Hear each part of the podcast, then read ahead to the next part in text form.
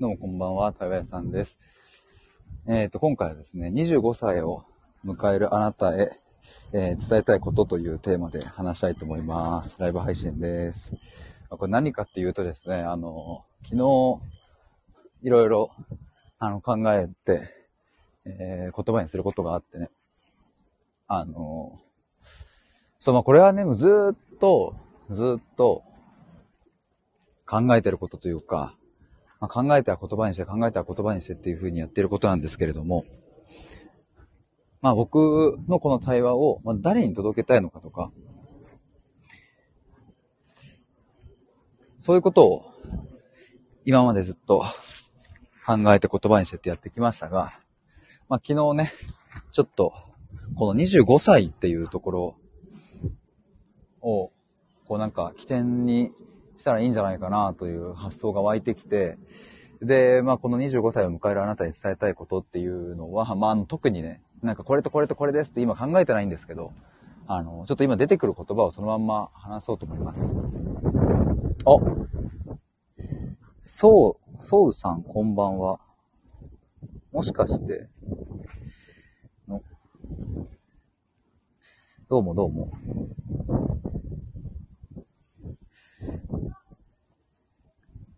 来てもらうの初めてですか？あのそうさんですか？そうくんですか？ちょっと違ったらごめんなさい。あの、これな、何かっていうとね、あ、あのそうです。ああ、ありがとうございます。そうくんどうもどうも。いや、ちょっとね、あの、そう、昨日いろいろ考える機会があって、で、まあ僕のこう対話のプログラムとか、今度10月の1日に、また対話のプログラムの新規のクライアントさん募集をかけるんですけど、あの、まあ、今までね、僕は、なんかいわゆるこう、ターゲット設定みたいなものってしてきてなかったんですよ。なんかよくね、こう、なんだろうな、こう、いろんな、まあ、どんなビジネス商品でも、うん、まあ、化粧品とかであっても、うんと、なんだろうな、そういうものを売るときもそうだし、まあ僕みたいな無形のサービスを、あの、売るときもそうですけれども、まあ、いわゆるこう、ターゲットとかね、よくペロ、ペルソナ設定とかそういうのをね、なんか、するっていうのはもしかしたら皆さんも聞いたことあるかもですけども、僕はなんかそういう、なんか年齢とか性別とか、えー、社会的属性、まあ、会社員でとか、なんかそういうのは全く決めてなかったんですよ。まあ、というのも、僕が扱ってるこう、ジャンルっていうのが、例えば、なんか恋愛に関してとか、え仕事に関してとか、そういうジャンルで区切れるものではないし、まあ対話の内容も、クライアントさんからいただく内容ももちろんその、彼氏との、あなんやかんやということもあれば、親子関係のこともあれば、仕事のこともあれば、えー、本当に多種多様なお悩みを、あの、聞くので、まあだから、あの、区切ったりとかせずに、まあ、あえて区切っているとすれば、あの、こう、本当の自分とは一体何なのかとか、もっとそういうことを深く話したいとか、うんと、そうだな、なんか親友とか家族とかでも話せないようなこととかね、なんかそういう題材、うん、生きるって何だろうとか、死生観とか、まあ最近はこう、自分なりの哲学っていう言葉を僕は使ってますけど、まあ、そういうのを話したい人に来てもらえたら嬉しいなと思って。だから今まで来てもらった方のま年齢年齢をね、こう振り返ってみると、一番、えっ、ー、と、最年少とか若くて20何歳だろう。前半 ?3、4歳ぐらいかな。で、えっ、ー、と、上の方だと40代後半とかかな。えっ、ー、と、ま、まあ、それくらいこう幅があってね、あるんですけれども。えっ、と、ただ、あの、ただというか、あの、やっぱ僕も、今後ね、もっともっとたくさんの人に対話届けていきたいなとかってなった時に、まあ、どうしてもね、あの、わかりづらいところはあるなと思って。結局何してんのとか、結局誰のための何なのっていうのは、もうこれはもう本当にずっと向き合ってきた僕の中でのテーマなんですけど。でね、昨日、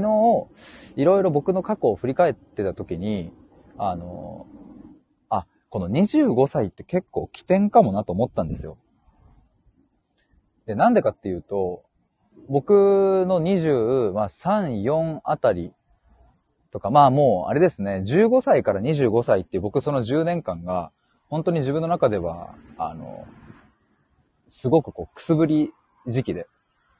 もうなんか、なんかパッとしないみたいな、ずっとそのなんかモヤモヤした苦しいもんがあったわけですけど、まあそれが僕は25っていうタイミングで抜け出てね、これかと思って、本当の自分で生きるってこういうことなのかと思って、まあもうそっからもう3年経ったんか。3年経ちましたが、28歳の今ね、なんか当時の僕に届けるっていうのを、なんかもう一度こうなんかね、あの持ってきてもいいなと思って。で、なんかこんなテーマになりました。昨日ちょっといろいろね、人と話してて、なんか発想が湧いてきたんですけども。なんか25歳って、なんか四半世紀ですよね。あの、そう、半世紀50年で四半世紀25年でね、なんかこう25ってなんか、あ、生きてきたな、今までっていうなんかこう僕は感じたし、だし25歳のタイミングって、あの、まあもちろん人によるけどね、人によるけれど、うん、例えば大学出た方だったら、4年生の大学出た方だったら、えー、社会人、えー、何年目 ?3 年目 ?4 年目 ?2 年目？まあなんか、なんかちょっと慣れてきた段階ですよね。で、なんかこのまんまこの会社にいて、えっ、ー、と、もっとその中で役職をこう上げてとか頑張っていくのかとか、いやいやもうちょっとなんかスキルアップ目指して転職するのかとか、いや、そもそも会社員という働き方でいいんだっけとか、なんか自分もこう、なんか挑戦したいことはあったじゃんとか、うん、なんかいろいろその、なんか人生っていうものについて、うん、なんかいい意味でいろんな迷いが生じてくるタイミングだなと思って。で、あの、僕は今後、今後というか別になんか今日からえっ、ー、と、25歳の人だけを相手にしますみたいな、あの、そんなことを言いたいわけでは全くないんですけれども、まあ、やっぱり、僕のその人生を振り返った時に、なんかそのタイミング、25歳あたりっていうのは、まあ非常にこう大きな分岐点だったので、まあ、なので、まあ今現在25歳の方はもちろんのこと、25歳をこれから迎える方とか、うん、に向けてなんか僕が力になれたらいいのかなっていうのも昨日ね、ちょっとこう人と話してて発想として出てきたので、まあそれで今日このライブ配信のタイトルになりました。まあちょっとライブでね、今話してるので、この25歳を迎えるあなたへ伝えたいことっていうのを、あの、何か決めて話してるわけじゃないから、ちょっとあんまりこううまくね、これとこれとこれですみたいなことを言えないんですけども、あの、これなんで、ちょっと昨日ね、どんなことを話してたかっていうと、23歳、4歳、まあ要は社会人僕が1年目、2年目の頃の僕がどんなだったかっていうのを話してたんですよ。で、まあその人に話していたら、いや、まさか、まさかヒデさんにもそんな時があったなんて、ちょっと正直、なんかびっくりしましたみたいなことを言われて、あ、そっかと思って、俺、あれだな、みたいな、その、スタイフとか、まあ YouTube もそうだし、なんかいろいろ発信はいろいろやってますけど、うんと、なんかその自分が本当にくすぶり倒して、どうにも立ち行かなかった時の話って、まあちょっと出してはいるけど、なんかあんまりその影を感じさせないというか、その、なんか今はこう、もう使命がありますみたいな、対話、もう頑張りますね。昨日とか一昨日だっけな、なんか対話屋さんという生き方みたいなタイトルでね、収録上げて、もうなんか頑張りますみたいな感じで言ってたので、だからあんまりそういう側面はね、見えない。確かにそうだなと思って。でも、本当にもうなんか、もうくすぶりの極みみたいな感じだったので、それを話した時にびっくりされて、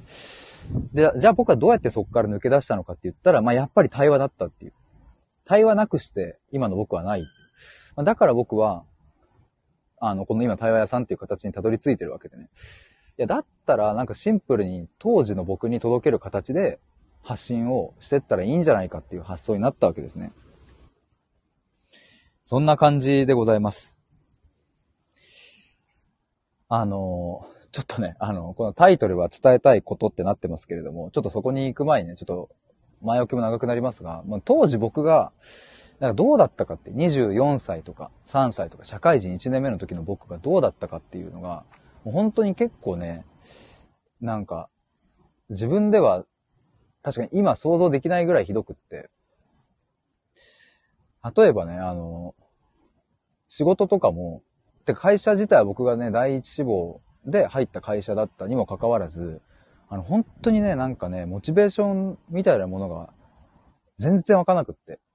でもそんなん嫌だから、なんとかモチベーションを上げる方法とか調べたり、やる気を出すためにはとか調べたり、なんか自分なりにね、じゃあ朝早起きしてみようとか、うん、なんか休日は、うんと、なんか勉強してみようとか、なんかそういうことを、まあ、思い立つんですけど、思い立つけど、じゃあ実践できるかっていうと実践できない。例えば、あの、僕は人材業界にいましたけれど、なんか人材業界の、うんと何か勉強しようと。営業だったので、やっぱり競合他社のことだったり、自社のことだったり、まあもちろんそれ以外の人材の業界のことだったり、社会の流れだったり、そういうものを知ってる営業と知らない営業だったら、あの、もちろん前者の知ってる営業の方が結果を出すわけですよね。まあそんなまあ明白である。それはもう頭で分かってる。だから僕本買ったり、なんかそう勉強しようってなるんですけども、もう本当に、もう部屋は散乱してるし、勉強なんてもう1ミリもできなかったんですね、当時。あのね、そう、これね、先日、僕音声講座みたいなところでもちょっと話したんですけど、あのね、当時の僕の家ひどすぎて、部屋がもう、くっそ汚かったんですよ。あの、会社からなんかもらってきたなんかいろいろこう研修の資料とか、なんかお客さんに持ってくパンフレットとかね。なんか自社のパンフレットとかもさ、なんか意外と見自分が見落としちゃうこととかってあるから、お客さんに質問された時にパッと答えられるように、なんか自社のパンフレットとかを家に持ち帰って勉強しようみたいな。やるんだけど、あの、本当に全然手につかなくって、もうね、あの、僕の部屋の床に散乱してるみたいな、もう足の踏み場がないみたいな感じぐらい散らかってて、家の中が。あ、なおふみさんこんばんは。どうもどうも、この前ありがとうございました。本当にひどかったんですよ、当時。で、えっ、ー、と、これ昨日、その話してる時に僕、ちょっとエピソード出したんですけど、あのね、今でも覚えてるのが僕、あの、家でね、当時、僕あの、加熱式の電子タバコを吸っててね、それをね、夜中の2時とか3時ぐらいまで、なんかずっと、あの、僕のベッドの上で、仰向けになって天井を見ながら、スパーって吹かして、ああ、みたいな。で、吸い終わったら、その吸い殻をね、あの、まあ、紙じゃない、あの、燃やすタバコじゃないから、あの、全然綺麗なんでね。あの、枕元というか横に置くんですよ。で、またもう一本刺して、みたいな、スパーって吸って。で、それをなんかずっと枕元の横に置いて気づいたらそのまま寝落ちするみたいな。で、あの、夜はですね、寝たくなかったので、当時。寝ちゃうと次の日来るじゃないですか。それが嫌だったんです、当時。だから、仕事終わって家帰って、で、まあ、飯とか食った後とかも、よっし、ゃ勉強しようかって思うんだけど、できないからとりあえず YouTube 見て、寝転がって、みたいな。で、なんかタバコスパーって吸って、ずっとベッドの上いて、まあなんか風呂でも入るか、みたいな。で、その後もなんかね、ずっとダラダラダラダラしながら、で、まあ夜中12時になって、12時か、まあもうちょっと動画見るか、みたいな。1時、2時になって、2時か、みたいな。で、次の日だいたい9時から修行だったんですけど、あの、まあもうオンラインでね、コロナとかもあってオンラインになってたから、まあその出勤の時間もないからさ、まあぶっちゃけギリギリまで寝て大丈夫なんで、もうちょいいけるか、みたいな。で、ずっとぼーっと動画見ながら。気づいたらね、僕4時とか5時になってましたね、当時。で、さすがにもう寝るかみたいな感じで、朝の5時ぐらいに寝て9時に起きるみたいな。もうコンディション最悪ですよね。もうなんか夜中に、その、電子タバコ吸って、なんか、えっ、ー、と、本当はやろうと思っていた勉強だったり、本当はやろうと思っていた、なんかこう、営業の提案のね、資料だったりとか、なんかそういうものとかも手につかず、みたいな。もうほんとクソだったんですよね、その時。でもなんか僕の中では、あの、そう、怒られない程度にやろうみたいな、なんかそういうね、感じのモチベーションにだんだんなっていって。うん、だから、あの、当時はね、一人一人にこう営業個人にこう目標数値が与えられるんですけれども、まあギリギリ達成する時もあれば達成しない時もあるみたいな。なんかなんか毎月ね、全然なんか、あの、半分も達成しませんっていうのがさ、毎月毎月だったらさすがにやばいけど、そうはしないように、達成できる時はするし、みたいな。かもなく不可もないみたいな感じで。っていうなんか、時期があったんですよ。23歳とか4歳ぐらいですね。でも僕も、それをやりたくてやってるわけじゃなく、なんかどうにもこうにもそう、それしかできないっていう。勉強した方がいいことは頭では分かってるけど、勉強できないし、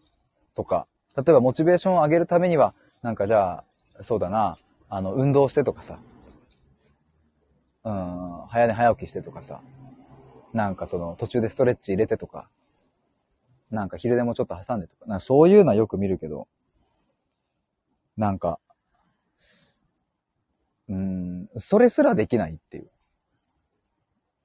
だからモチベーションを上げるための行動をするモチベーションがないっていうことになっていたので、もう無理なんですよね。原理的に。その、どうしようもいかんっていう。あ、のんさんこんばんは。朝が来てほしくないから寝たくない気持ちよくわかります。いやー、うん。いや、これ分かってもらえるの嬉しいですね。これね、本当にね、うん、嫌だったな。これ、もういつからだったかっていうとね、ぶっちゃけ大学生の時だ、ぐらいから。いや、いや違うな。高校の時からか。まあ、高校は僕野球部だったんですけど、まあ朝5時半ぐらいの電車に乗ってね、朝練の前に朝練をして、で朝練やって学校行ってみたいな。で、まあ夜も遅くまで練習して、家着くのがまあ10時、11時とか、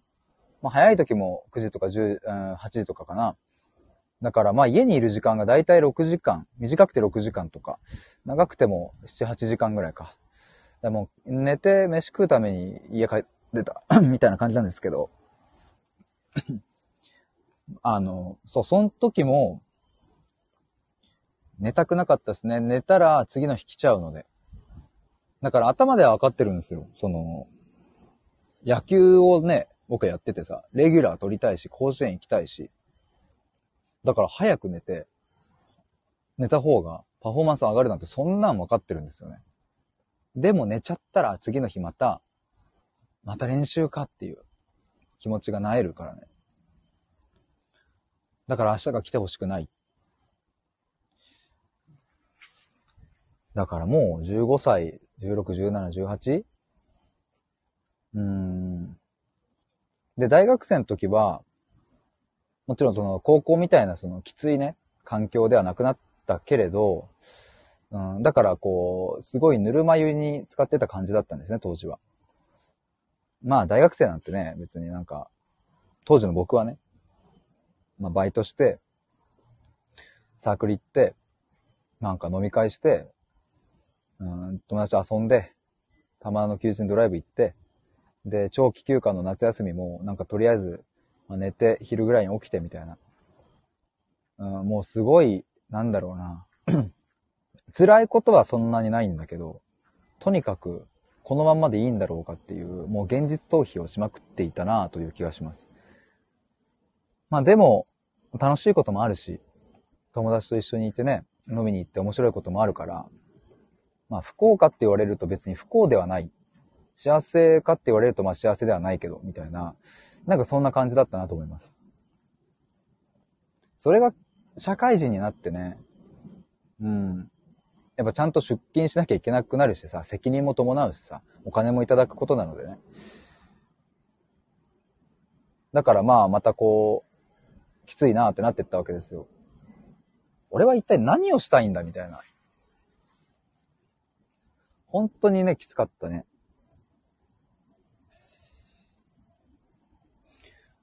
なみさん、僕は今、例えば、よし、ご飯食べようとか決めて10分スマホを見ようにして小さいミスを繰り返すけど、今のする必要なことに目を向けるために訓練していると。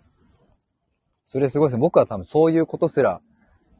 えっ、ー、と、しようと思ってもできなかったですね、なんか。で、多分できてた時も、本当に三日坊主みたいな感じ。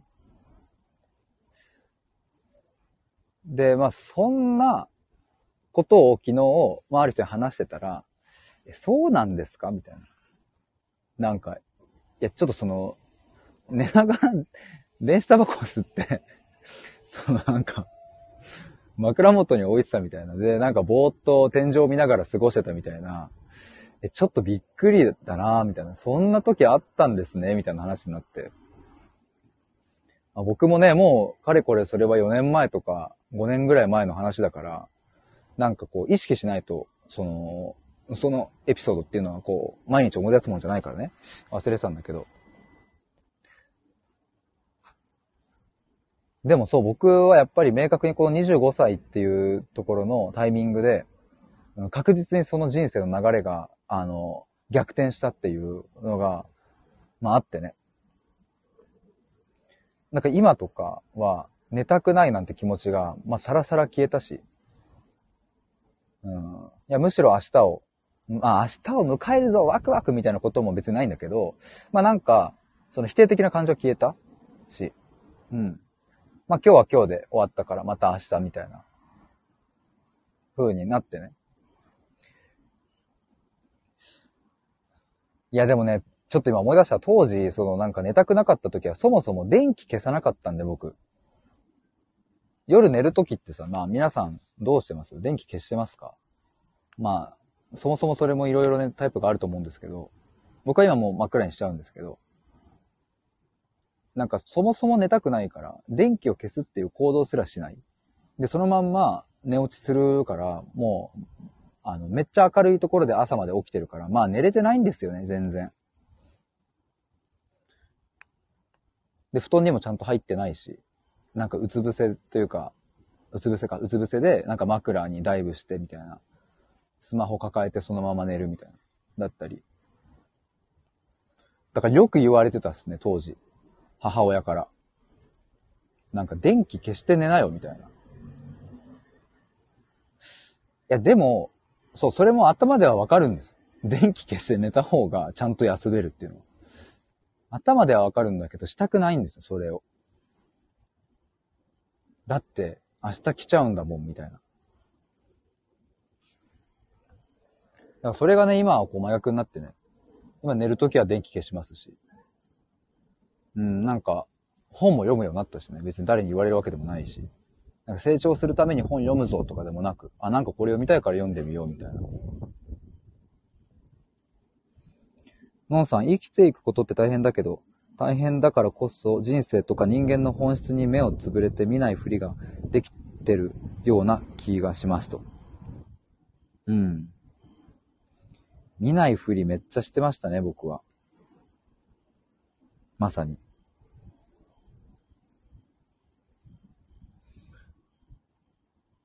まあそんな、え、ちょっと他にも僕いろいろあるから書き出したいな、なんか。あと、え、今思い浮かぶとこなんだろうな。あ、あと僕よく嘘ついてた。あの、嘘っていうのはどういう嘘かっていうと、自分を守るための保身の嘘ですね。ちっちゃいところの。例えばなんか、これやったって言われた時に、やってなくても、ああ、あはい、大丈夫です、やりました、みたいな言って、辻褄を合わせるためにその後爆速でやるみたいな。とか、えっ、ー、と、なんかこの提案できたみたいな。お客さんにこういう提案できたみたいなのも、できてないなって思っても、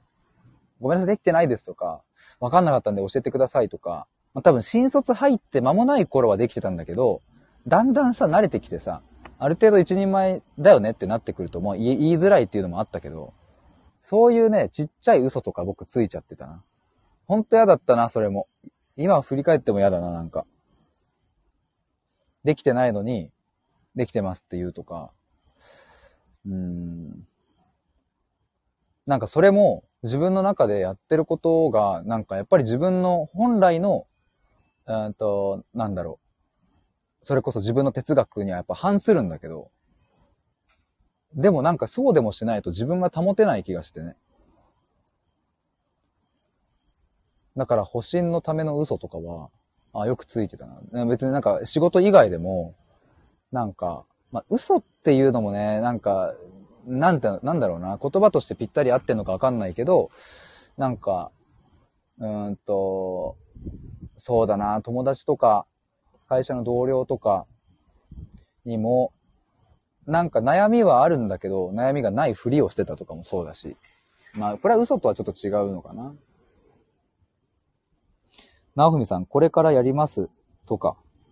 あ、これからやりますとかってなんかよく言ってたかもな、僕も。そういうのもね、嫌だったな、僕。だからなんか、自分っていう、この、生命体というか生き物が、なんかその、本来の自分の性質とは違う行動をとってて、そこのなんかギャップとか違和感にやられてたんですね、当時。あと何があったかなあ、でも例えばあれだわ。あの、絶対目標達成しますとか、MVP 取りますとかで大口叩くとか。大口叩くっていうかその、なんだろうな。それ自体、言うこと自体はいいんだけど、別に。MVP 取りますとか言えばいいんだけど、言うのに全然やんない。これよくあった。やります、できます、みたいな。絶対この契約取ってきますとか、なんか決め切ります、この、ここの契約決め切りますとかって、威勢よく言うんだけど、全然できない。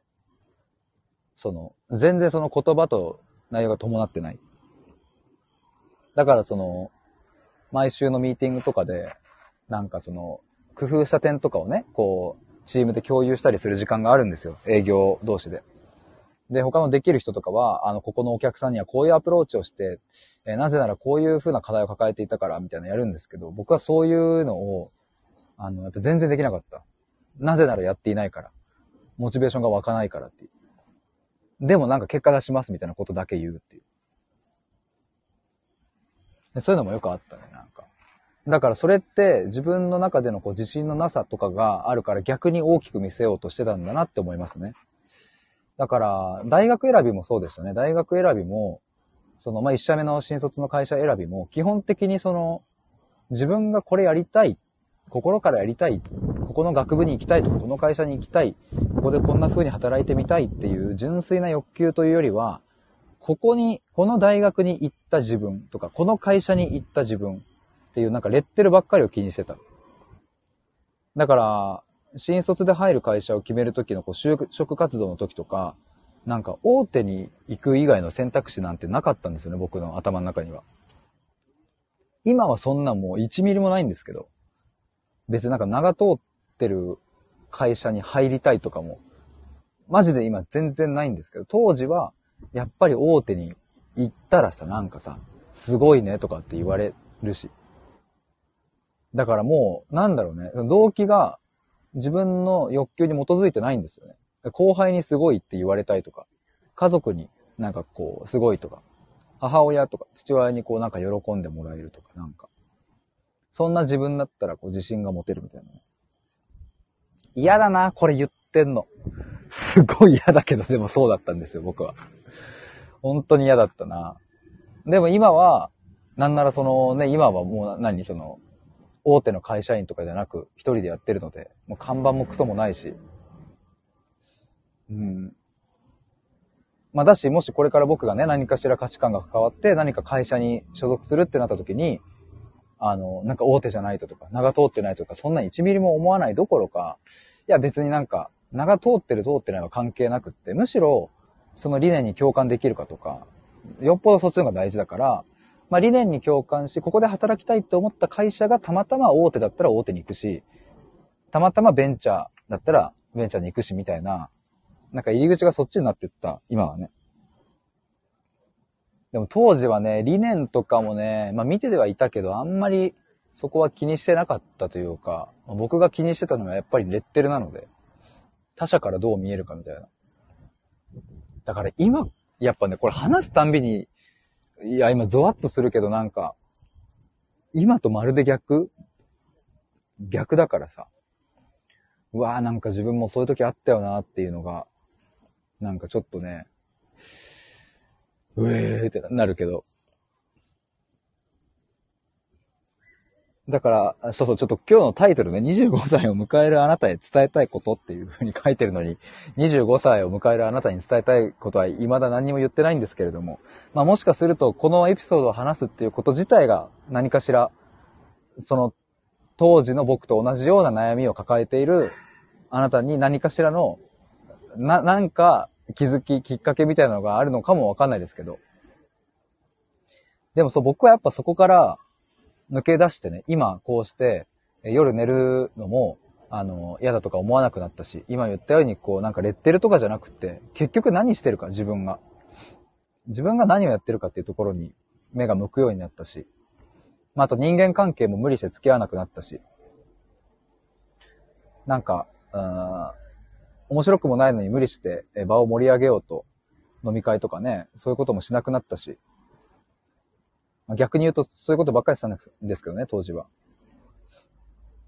ヘラヘラしてましたね、なんか盛り上げるために。でもそういうのもやんなくなったし。でもなんかそれができたのって、うん、やっぱり対話をしたからで。で、対話をしたっていうのは、詰まるところ何をしたのかって言ったら、やっぱりその、自分の過去にちゃんと潜ってったっていう、考えること、見ることを蓋をしていたものをちゃんと蓋を開けて見てったっていう。だから、あの、一つ例を出せば、なんかモチベーションが上がらないとか、うん、本当はやろうと思ってる頭では分かってるのになかなかできないみたいなのって、僕自分の弱さだとずっと思ってた。なんか、同僚のあいつはできるのに、俺はできないし、とか。高校野球の同期のあいつは、辛い環境でも頑張れるのに、俺はできない。それは俺が、あ弱いから。俺に何か欠陥があるっていう風にずっと思ってたんですけれど、うん、なんかそうじゃなかったっていうことに対話をして気づいたんですよね。あの、モチベーションが上がらなくなっていた真の原因、真の根本の原因っていうのは、幼少期の頃にあったっていう、そこに繋がってったところが、僕は衝撃だったし、当時。そこかと思って。5歳の時のあの出来事がその今日の俺のこのモチベーション不在に繋がってたんだっていう、いやもう5歳の頃の出来事なんて今には関係ないよって。それは当時の僕もさ、あの、まさか繋がるなんて思ってないから、だから、その幼少期の頃のことなんて振り返るなんていう発想がなかったから、もうとにかく継続力を高めるためにはこれをしてあれをして、モチベーションを上げるためにはこれをしてあれをしなきゃいけないと。とにかくこれやるぞみたいな。いや、でもできないみたいなことばっかり繰り返してたんですけど、違ったっていう。ちゃんと対話をして、自分のそのモチベーションが上がらないっていうところの根本の原因は何なのかっていうことが分かり、そこにあったのねっていうことが分かるとね、なんかそこで追ってた傷みたいなのがちゃんと癒えてくんですよね。で、そうすると自分の内側から、あの、欲求みたいなものがもう一度湧き上がってきて、要は無気力な状態だったところから気力が湧いてきたっていう。これはね、当時その2021年僕8月に、あの、このもう自分の人生を変えるきっかけとなった、まあ、対話をね、したわけですけれど、あの対話がなければ、まあ間違いなく今の僕はないし、だから本当にこう、なんだろうな、まあどんな薬よりも、どんな手段よりも、自分の心とか内面を変えるのは、あ対話なんだなっていうのを、その時に僕は実感したし、それを逆に今度自分が対話を提供する側になってから、クライアントさんの変化とかを見させてもらったりとか、まあ、あと僕は母親が余命宣告されてから亡くなるまで、毎週1回必ず対話の時間を作ってたんですけど、やっぱり母親の変化も間近でね、見て僕は。あ、やっぱりちゃんとこう過去の頃の気持ちとか、過去の、うん、根本の原因とか要因とかをちゃんと見ていくことって大事なんだなという。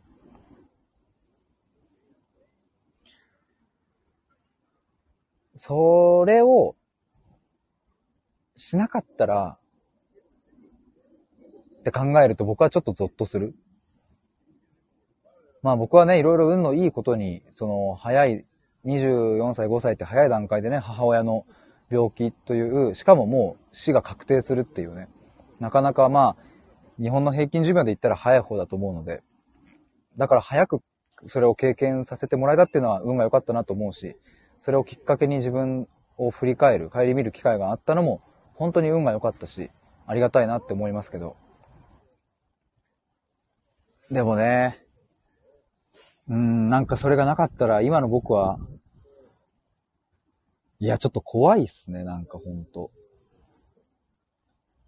まあ、それがなかったらおそらく僕は今でも一社目の会社にいて、営業をしていて、まあ、まあなんだろう、部署とかは変わってただろうけど、同じ会社にいてね、多分転職しようにも踏み切れないし、えっ、ー、と、ある程度年次を重ねてきたからそれなりのこう、まあそこそこのポジションになって、それなりに年収も上がってきて、まあお金ももらえてるし、まあ仕事も慣れてきたし、まあそんなに辛いこともないから、まあこのまんまやっていこうと。まあ、28歳、まあそろそろ結婚も視野にみたいな。まあ付き合ってる彼女とかがもしいれば、まあ結婚かな、そろそろ、みたいな。で、きっとお相手もね、なんかそういう会社員でね、あの、働いていれば、まあ二人で、あの、まあ稼いでね、まあ家庭を持とう、みたいな。よし、じゃあ結婚しよう、みたいな感じで。29歳、30歳ぐらいで結婚して。で、その後に子供が生まれて、みたいな。じゃあ今度子供が生まれたから、まあ子供のために、こう、なんか生きよう、みたいな。なんかそういう風な感じになってたんじゃないかなと。あの、積極的にね、それを選択すれば、そこに納得感がある。ならいいんですよ。全然それで。ただ僕はそれをきっとね、惰性で全て選択していたことはもう明白なのでね。なんとなく会社に行って、なんとなく転職しないで、なんとなく結婚して、まあなんとなく、うん、その先を過ごし。いや、って思うとね、怖いな、それはっていうか。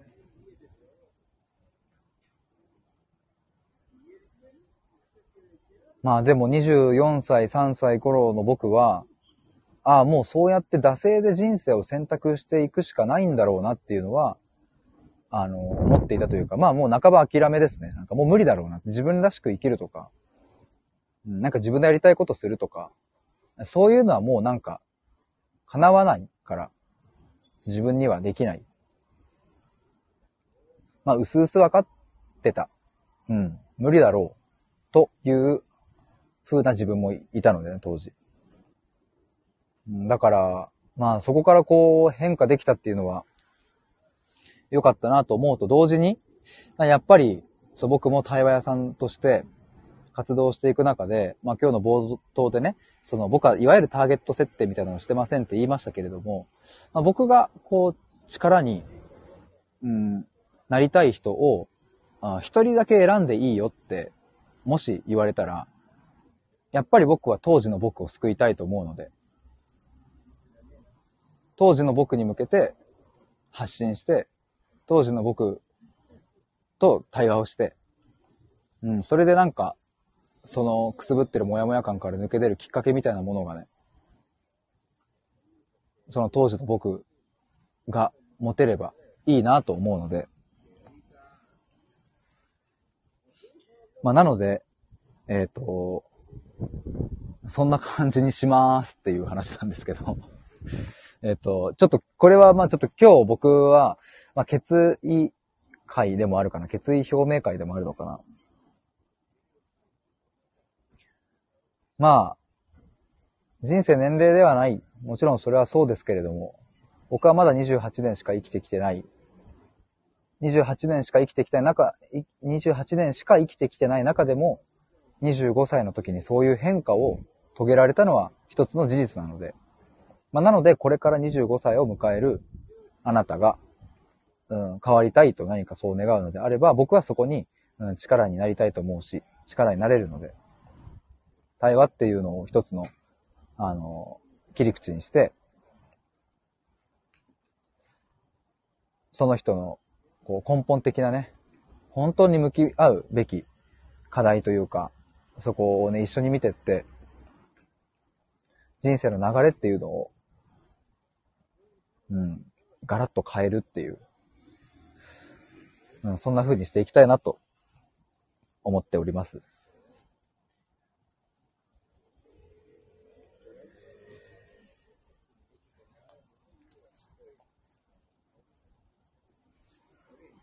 気づいたらもう40分話してるのか。潜って聞いていただいてる皆さんありがとうございます。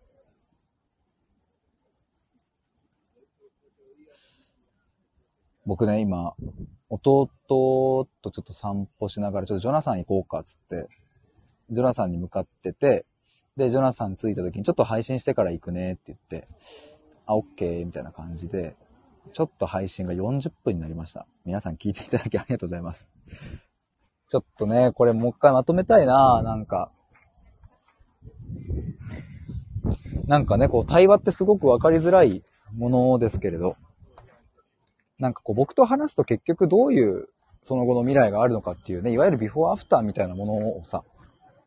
なんか、ちゃんとまとめられた方が届けられるなとか思ったりするので、うん、なんか自分、当時の自分と今の自分のちょっと違いを書き出してみるとか、ちょっとやってみようかななんて思いました。まあなかなかね、いざやろうと思うとね、そういうのも、ちょっと、あ、めんどくさって思っちゃうんですけども。でもね、なんか、なんだろうな。あ、今と当時の違いで言うとさ、こうやってなんか、やろうと思ったことがなかなかできない、あ、めんどくさって正直思っちゃうみたいなのも、当時は、なんかは、めんどくさって結局思っちゃう自分がダメだっていう風な自己否定に言ってたと思うんですよ。てか、そうなってたんですよ。でもなんか今は、めんどくせえって思う自分はいるし。だしなんか、めんどくさいって、あの、思うこと自体が悪じゃないし、なんかめんどくさいことを超えてった先に、いいもんがきっとあるだろうっていう風な希望を持てるしね。なんかそこら辺の解釈も大きく変わったなという感じがしてますね。あ、ててさんこんばんは。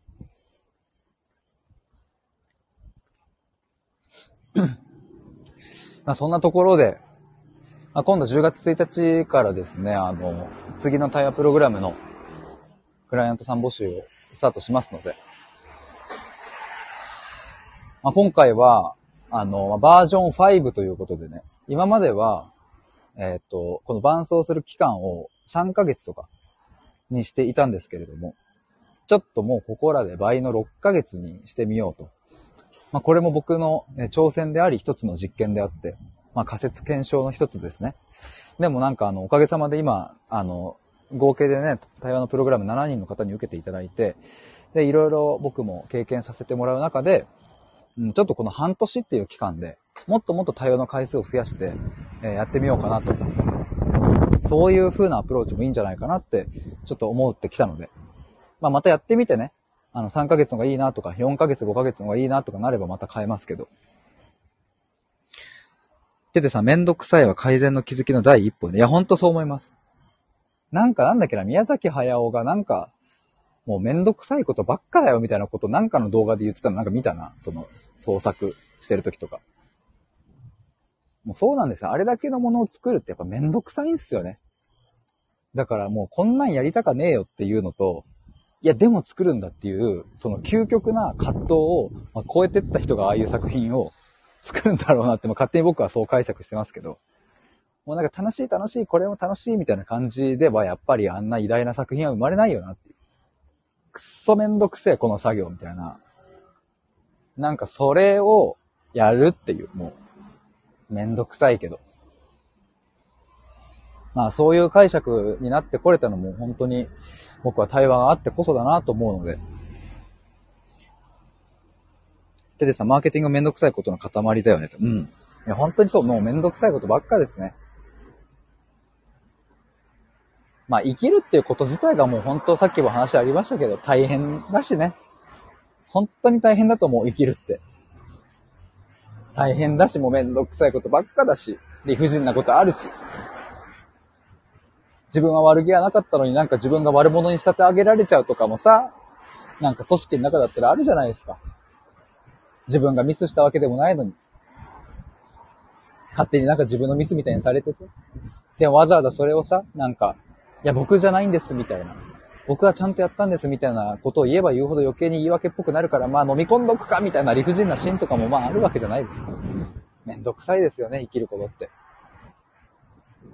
でもそのめんどくさい生きることにさ、なんかみずみずしい、なんかそんなそう、潤いをこう与え与えてくれるのが、まあ僕は対話だなと思うしね、対話によってそういう感性が復活していけば、めんどくさいこともあるけど、まあいいこともあるなと思えると僕は思えるので、思えると思えるので。まあなので、対話しましょうということでした。10月1日の夜に、えっ、ー、と、対話のプログラムの募集を限定1名で、えー、するので、えー、よかったら公式 LINE 登録してお待ちください。あとですね、そうだ。あの、ミシルさんとの対話会、オフラインの対話会がですね、え今日追加で1名、えっ、と、参加連絡をいただきまして、えっ、と、今、えっ、と、3枠埋まりました。ありがとうございます。なので、え残り枠が3人ですね。11月4日に対話会ありますので、えぜひよかったら足を運んでもらえると嬉しいです。やっぱね、あのー、僕も最近オフラインの対面のイベント、あの、まあ、対話会みたいなようなものに参加したりしたんですけど、やっぱね、あの、対面でやるってすごくいいなと思いました。そういう人に触れ合ってね。特にそう、なんだろうな。ただなんかこう、飲み会して会うとかっていうんじゃなくってさ、なんかこう、同じ共通のテーマを持った人、対話をしたいなとか、こういうこと考えたいなとか、なんかそういう同じような問題意識、価値観を持った人と同じ場所に集って、で対話をするって、あのもうその時間自体がね、豊かだから、その後の人生に与える影響も僕はとっても大きいなと思うので、その対話会自体はね、えー、まあ3時間4時間ぐらいの時間、まあ短い、まあ本当に時間ですけれども、でもなんかその数時間っていうのが、あの、まあ間違いなくね、その人の、うん、なんだろうな、なんか大事なものになると思うし、そういう対話会を僕は作るので、ミシルさんと一緒に。まあ、なのでぜひ、そこは、安心してというか、信じて来てもらえれば嬉しいなと思います。テレさん、えっ、ー、と、対面いいよねと。全して回る大変だけど。社内で対話プロジェクトを進めてます。おいいっすね。対話プロジェクト。では、そんなところで、えっ、ー、と、僕は弟を約50分ぐらい待たせているので、えー、ジョナサンに行ってきたいと思います。あ、お疲れ様です。潜って聞いていただいた皆さんもありがとうございます。では、以上です。バイバーイ。